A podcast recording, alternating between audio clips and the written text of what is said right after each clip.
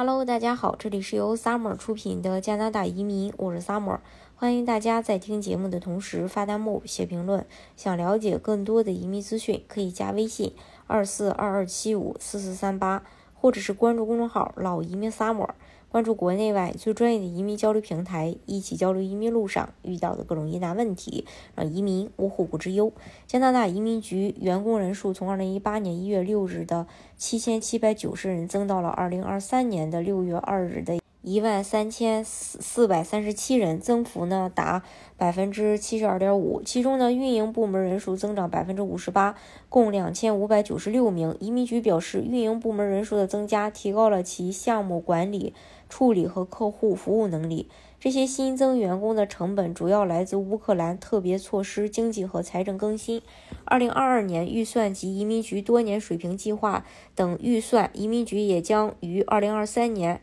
夏末去公布详细的数据分析。加拿大移民局员工人数大幅增长，但其审批总数仅从2018年的410万增加到2022年的520万，增幅只有25%。其中，临时签证审批数量从350万增到420万，增加20%；学签审批数量增加117%，从34%增至百分呃增至74万；工签审批数量增加。百分之呃百分之二百七十一，从二十四嗯二十点四万增到七十五点六万。永久居民申请审批数量从三十七万增增至五十六万，增幅百分之五十一。公民申请审批数量从二十万增到三十七点四万，增幅达百分之八十五。截止到八月二十四日，移民局总积压申请数约为二百二十七万份申请，其中一百四十七万个仍在审批时间标准内。八十万份处于积压状态，其中临时签证申请有九十万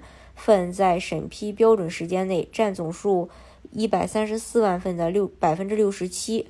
永久居民申请有三十四万份在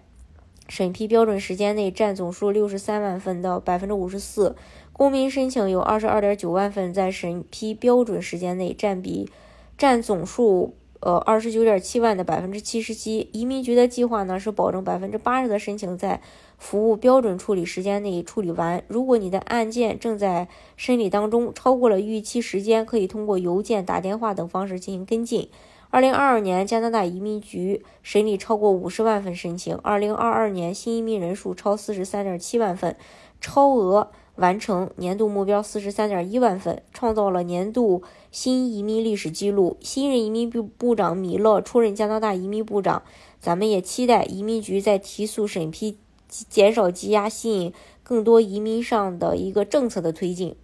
当然，移民加拿大的方式有很多种，大家可以根据自己的实际情况来选择最适合你的项目拿到身份。今天的节目呢，就给大家分享到这里。如果大家想具体的了解加拿大移民政策的话，可以加微信二四二二七五四四三八，或者是关注公众号“老移民 summer”，关注国内外最专业的移民交流平台，一起交流移民路上遇到的各种疑难问题，让移民无后顾之忧。